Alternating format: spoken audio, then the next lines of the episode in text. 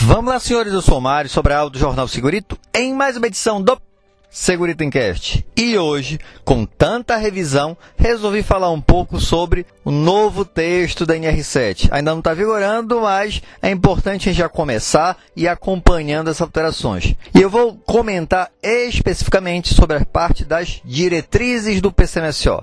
É logo depois da vinheta.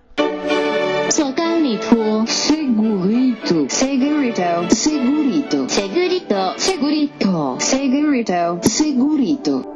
Encast.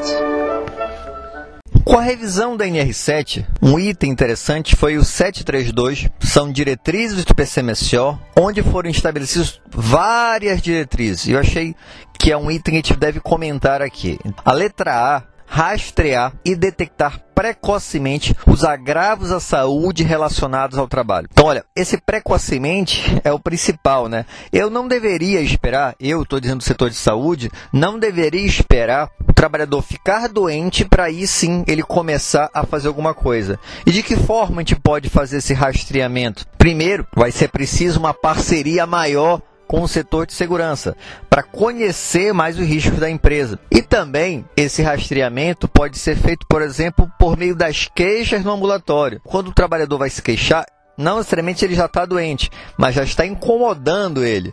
E aí eu conseguiria detectar de forma precoce esses agravos. O item seguinte também tem a ver com isso: detectar possíveis exposições excessivas a agentes nocivos ocupacionais. Como eu disse, vai depender da parceria com o setor de segurança. E também, se eu tenho muitos afastamentos em determinado setor, talvez é meio lógico, né, que as expulsões estejam excessivas. O setor de saúde já deve acionar o setor de segurança para ele já agir. Essa parceria, que seria algo normal para que um servente trabalhasse de forma correta e eficiente, infelizmente não é tão frequente assim. C. Definir a aptidão de cada empregador para exercer suas funções ou tarefas determinadas. Então, por exemplo, o atestado de saúde ocupacional está verificando isso também. Porque digamos que a pessoa não trabalha em altura, por exemplo, ela tenha medo de trabalhar em altura, ela entra em pânico quando trabalha em altura ela não está apta para aquele tipo de trabalho. Então, isso também é uma diretriz do PCMSO. Letra D. Subsidiar a implantação e o monitoramento da eficácia das medidas de prevenção adotadas na organização. Então ela tem que auxiliar em relação a isso. Como é que ela auxilia? Verificou-se que determinados trabalhadores estão afastando de determinado setor. O médico fez o tratamento e tudo mais, mas acionou o setor de segurança e avisou: olha, estamos com tal problema. O setor de segurança fez as melhorias necessárias, controles necessários, implantação de equipamento de proteção coletiva e tudo mais. Só que resolveu ou não resolveu? O setor de saúde tem que dar essa informação para auxiliar nesse monitoramento da eficácia dessas medidas de prevenção adotadas. Letra E. Subsidiar análises epidemiológicas e estatísticas sobre os agravos à saúde e sua relação com os riscos ocupacionais. Então tem um estudo estatístico, né? Quais são as doenças mais frequentes na minha empresa? Quais são os setores onde acontecem essas doenças?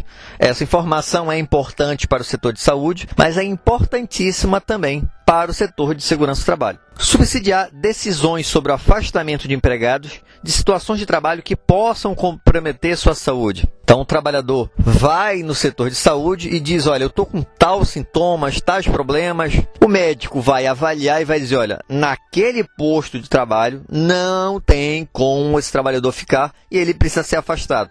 Isso também é óbvio, é uma diretriz do PCMSO. Subsidiar a emissão de notificações de agravos relacionados ao trabalho de acordo com a regulamentação pertinente. Então vai notificar o agravo por meio da CAT, né? O trabalhador adoeceu, não tem condições de realizar sua atividade e aí a empresa, por meio do setor de saúde, deveria emitir a CAT para notificar esse agravo. Subsidiar o encaminhamento de empregados à previdência social que é uma consequência do anterior. Verificou que o trabalhador não tem condições, ele deve auxiliar nesse encaminhamento. Acompanhar de forma diferenciada o empregado cujo estado de saúde possa ser especialmente afetado pelos riscos ocupacionais. Então, eu tenho um determinado trabalhador que ele já tem alguma limitação, então, por exemplo, ele tem pressão alta, ele é diabético, ele teve algum problema. Esse trabalhador precisa ser monitorado, ele precisa ser acompanhado. Principalmente se determinado setor, por exemplo, é muito quente ou tem algumas atividades que possam influenciar nessa limitação que esse trabalhador já tem. Letra J. Subsidiar a previdência social nas ações de reabilitação profissional. A reabilitação profissional é um serviço do INSS que tem por objetivo oferecer aos segurados incapacitados para o trabalho, seja por motivo de doença ou acidente, os meios de reeducação ou readaptação profissional para o seu retorno ao mercado de trabalho. Então ele já foi afastado, estava no INSS, estava sem condições de trabalhar, estava incapacitado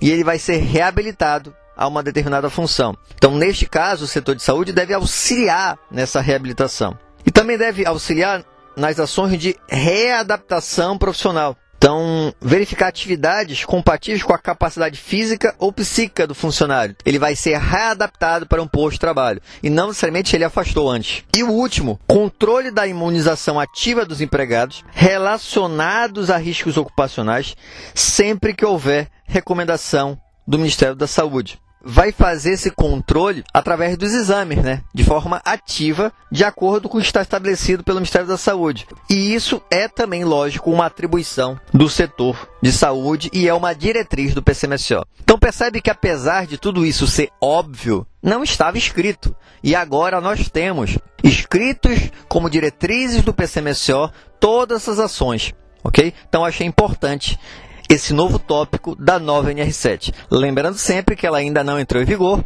mas sempre é bom já começar a se ambientar com a nova legislação. Espero que tenham gostado. Se gostaram, já sabe, né? Curte, compartilha. E tem alguma dúvida ou sugestão de pauta? É só mandar um e-mail para sobralj.hotmail.com.